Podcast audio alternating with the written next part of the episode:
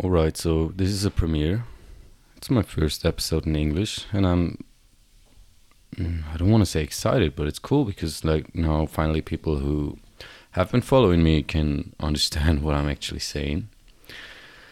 And yeah, today I'm in Canada. I've been here for like almost two weeks now. Today is uh, Wednesday, I believe. Let me check real quick. Yeah, today's Wednesday, the 7th of September. And on Sunday, I'm leaving, the 11th. So there's still four days left. When you're listening to this, I'm probably not in Canada anymore, but uh, now I'm here. I was visiting a friend of mine. Um, I'm also doing, going to do an interview with him because he actually left Germany. I studied in Germany with him, and he moved to Canada for good. Like he lives here now, and that's so impressive. And his hobby is hiking, hiking in the mountains, like climbing mountains, but not with climbing gear, just walking up basically. And that's what I want to talk about. Like we did two hikes, and the first hike we did was actually my first hike ever. I've never been hiking before, and we went off trail because we didn't have internet. Normally, there's routes for hikes. You look on the internet, and then you know where to go. But we didn't have internet in the mountains so we just were like, oh, we look, there's a way. Let's go up there. Spoiler alert: that was not the way at all. we ended up going up a random ass mountain, like just going up, and the way became steeper and steeper and steeper. At some point, we just had to climb. We literally had to climb. There was no way of walking up anymore. Without uh, security, without anything, we just climbed up a random ass mountain and it got scarier and scarier. And at some point we were so high up we were almost at the top. And then we were like you know this is going to take us at least one more hour. And we got like two hours of sun left. And going down a mountain in the dark is not something you want to do. So we sat up there almost like at the peak. And then we were like holy shit this is really really really dangerous right now. And then i have this little book with me and whenever I feel like, I just open it up, write down the name, uh, sorry, the date and the time, and then I just write whatever goes on in my head. So what I did was I drew the mountains, the view, because the view was fucking amazing up there, and I drew the the view I had up there, and then I prayed because I was like, you know what, thanks for the life I've lived up to this point thanks for everything I like I could experience up to this point. And if I die today, that's fine. It would be fine with me. And I really felt that when I said it. I meant it. I was really like, if I die today, that will be okay with me. That's what this episode is about. like praying. Well, when you do it, you shouldn't do it be like, oh, I want a car. I want a car so bad because that's like praying from lack from missing.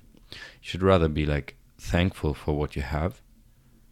And that will really like even if you don't believe in God or anything, that will really um, change your like subconscious when you because you get what you focus on. When you focus on missing, when you're like, oh, everybody's so mean to me and whatever, you will uh, experience that. You will only see mean people. You will only see misery in the world because you get what you focus on. That's what your brain is uh, hardwired to do. But if you focus on the good things and what you have already got in your life, then so many more blessings uh, will appear in your day to day life. You will appreciate the small things more. And in the end, it doesn't really make a difference. Like the reality objectively is the same, but subjectively, you can live in hell or in heaven without now going into religion or Christianity or whatever. Like, I didn't used to believe in God and I don't believe in the Bible or whatever. I more believe in like that God is everywhere and in everything. Like we are God basically, and every each and every one of us has God in them. Like this, not this um, old bearded man sitting in a cloud watching everything, controlling everything. More like everybody of us has the power to create, create their own life, create emotions and thoughts. Um, you can put thoughts into action, and with that, you create basically, and with your words.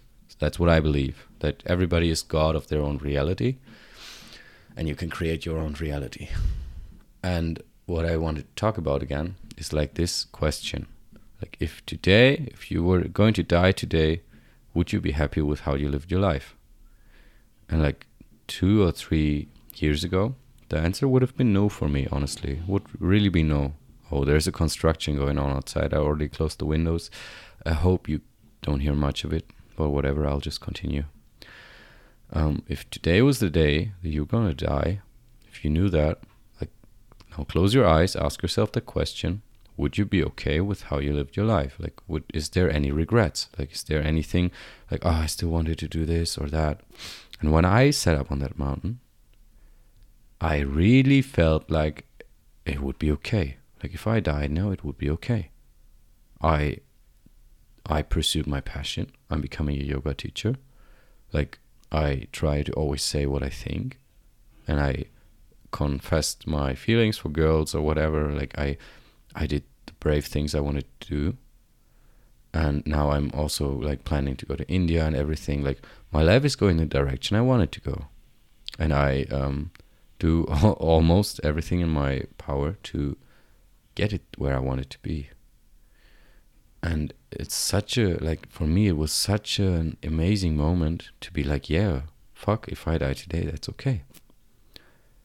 And that, like, I don't know, that question stuck with me. That question really, because, like, for real, there was one or two moments on our way down where we almost slipped.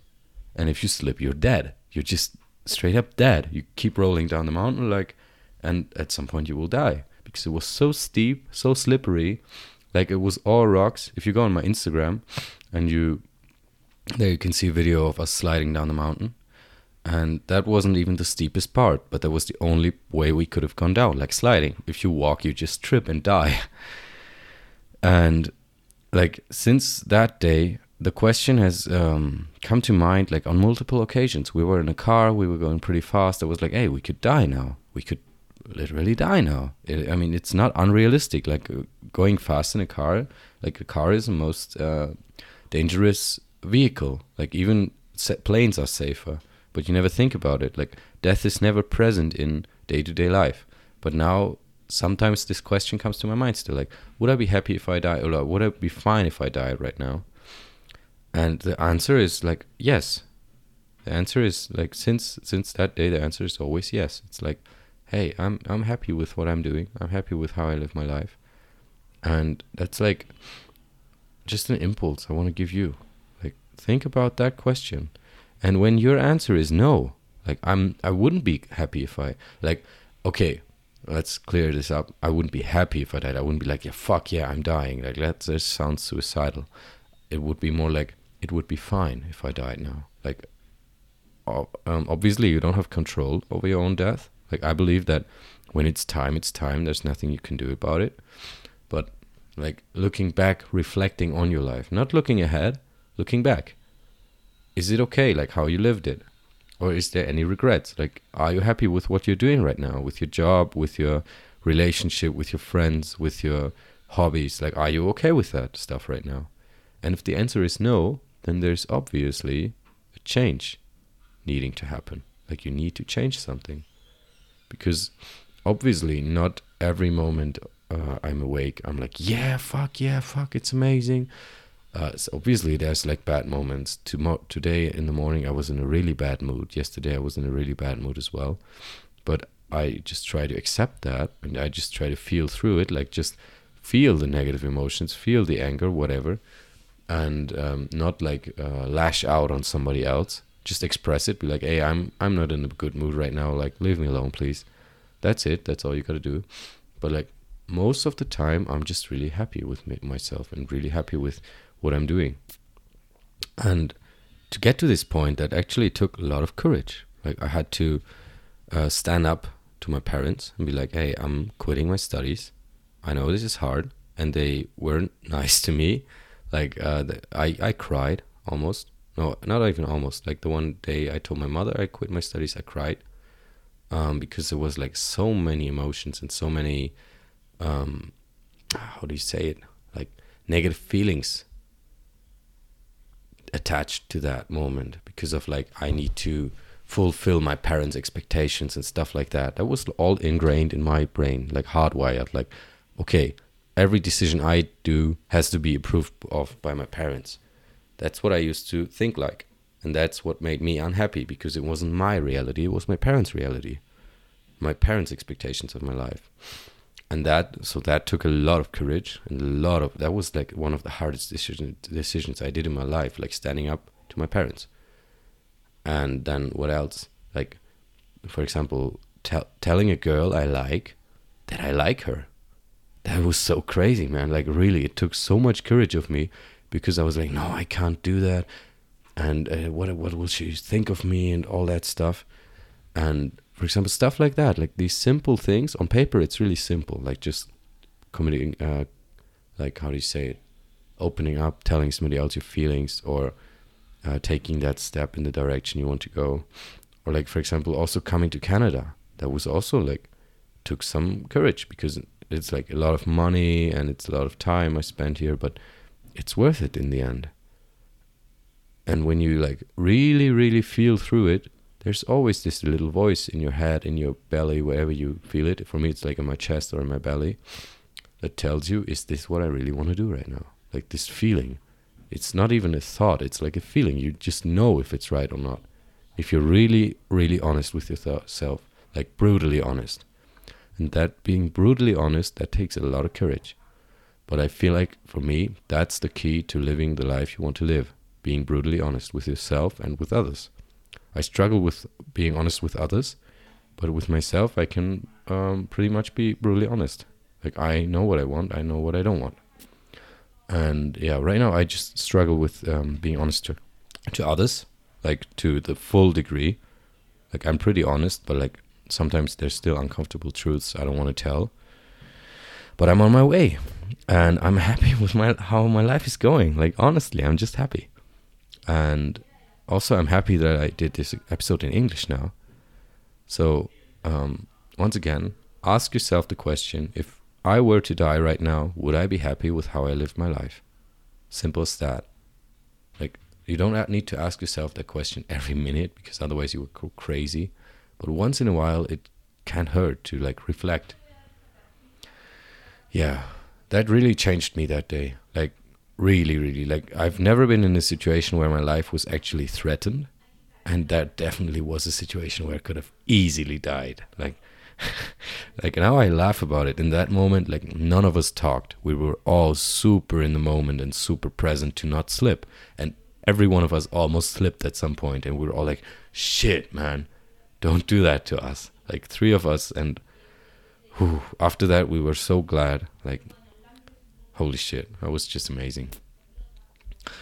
Okay, so I feel like I've talked enough. I feel like this is a good point to end up the episode. Um, let me know if you like me doing English episodes. If you want me to continue doing English episodes, I'm still not sure whether I want to like keep it in English or in German or whatever. I don't know. Um, but yeah, I like it. I enjoyed it. I enjoyed myself. Hit me up on my socials. It's Enes Can Yoga on Instagram. Enes E N E S Can Yoga, and there you can find all my like stuff. You can talk to me whatever. And if you listen to this on Spotify, I would be so glad if you gave my podcast a five star review or like whatever review you feel like giving it. But like that helps me out a lot so it's just a one click for you, but it's for me, it's a world. It means the world to me. Let me know how you liked the episode. And I wish to you a good morning, good lunch, good afternoon, good night. Stay safe, Enes.